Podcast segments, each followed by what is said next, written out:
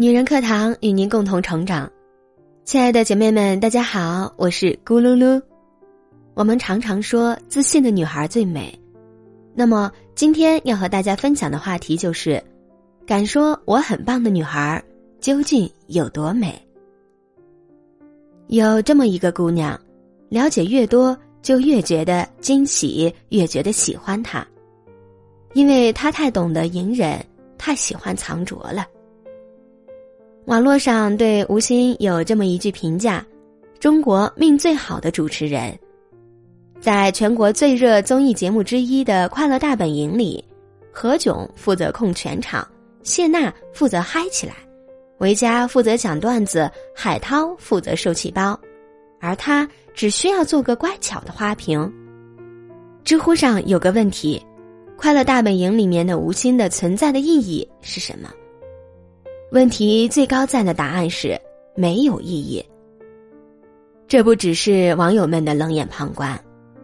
二零零六年刚加入快乐家族的时候，节目组给吴昕的定位就是林志玲。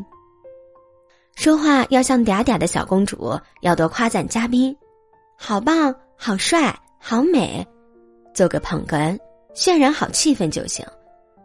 早年他在台上那些被观众骂恶心卖萌。故意装可爱的语言和动作，都是他为了迎合这个嗲公主人设而在网上学的。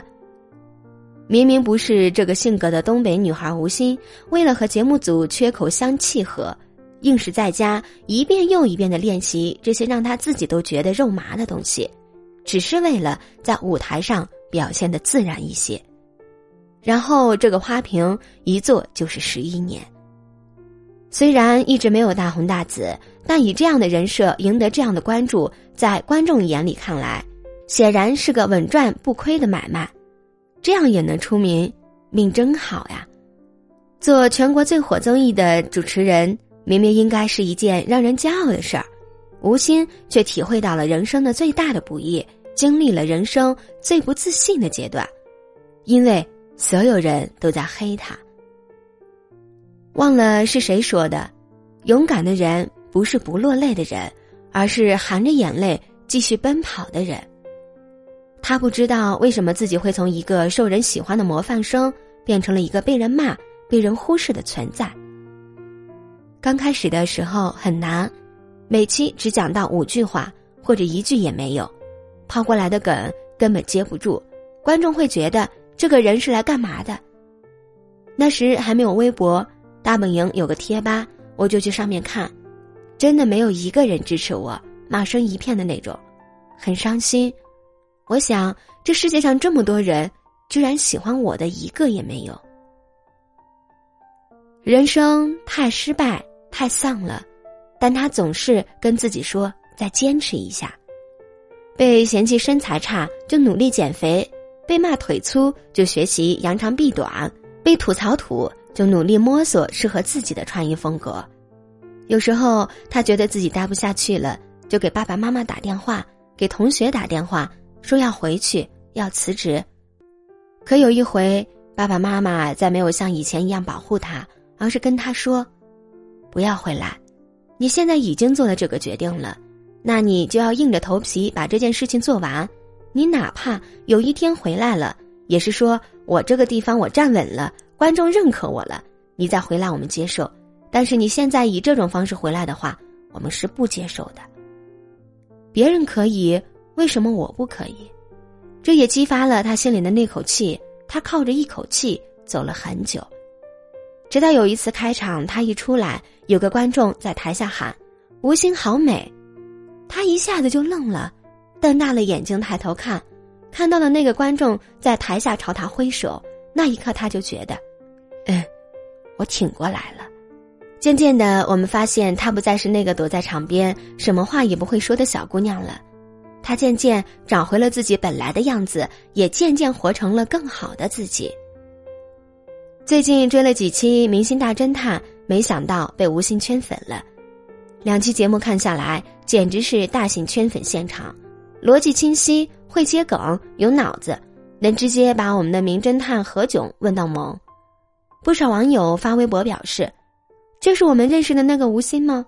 本来觉得他上节目肯定不好看，没想到成了真香现场。还有不少人希望他留下来做常驻嘉宾，也有很多人开始发现，原来我们印象中的那个《快乐大本营》里的背景墙女孩，早已经悄悄发生了改变。前些天翻看吴昕的微博，看到这样一句话：“我不是一个不努力，每期节目站在那里就可以得到一切的人。”在我的新一节目里，有一段很短的小演讲。那个曾经被不自信压得畏畏缩缩的女孩，站在台上，大方的告诉所有人：“我觉得我很棒。”记得吴昕去《快乐大本营》的第五年，大家在节目里给她过生日时，她说：“我来大本营五年了，我长大了，感谢大本营教会我坚持，在别人没有放弃我的时候，我自己不能放弃我自己。我就是想给所有关心我的人，给大本营。”给何老师、给娜姐、给佳哥、给海涛争一口气，我告诉你们，我可以。面对外界的质疑，吴昕总是表现出没心没肺的样子，但事实上他很介意，很希望有一天去证明自己。现在他做到了，他熬过了那些日子，他不再像过去那样去迎合谁，而是敢于说我要，我不要，我很好。当年他参加《闪亮新主播》时的自信又回到了他的身上，他不再被要求去扮演谁，而是做回了吴昕。在一个节目里被问起这些年自己最大的感悟是什么，他说：“不要去跟别人夸大自己的苦痛，不要去跟别人过分解释，把自己做好。”如今三十五岁的他，好像越来越美了，也越来越知道自己想要什么。他学会用更好的方式去应对人生中的挫折，也学会用更好的方式享受生活了。有人说吴昕变得越来越开朗自信了，其实他不过是做回了他自己。那个小时候别人家的孩子，又渐渐回到了他的身体里。这些年，吴昕好像和自己较劲一般的去努力变得强大，做自己力所能及的事情，变得不再哭泣，有事情。要主动迎刃而解，也更加有自己的选择和路线。就像他曾经说过的：“我一直跟自己较劲，我不是一个不努力，每期节目站在那里就可以得到一切的人。我就是觉得我自己很优秀。你看他多么像少女时期的我们，也很克制，不服输，又有点小叛逆。最重要的是，他越来越知道自己想要的是什么。”她不是个完美的女孩，就像我们每个人一样，但她一直在做一件事情，把不行变成了行。亲爱的姐妹们，今天的话题呢，我们就聊到这里了。不知道大家有没有和我一样深受启发呢？在别人没有放弃我们的时候，我们也不能放弃自己。加油，亲爱的们！如果你有什么想法，可以在下方留言或者点赞。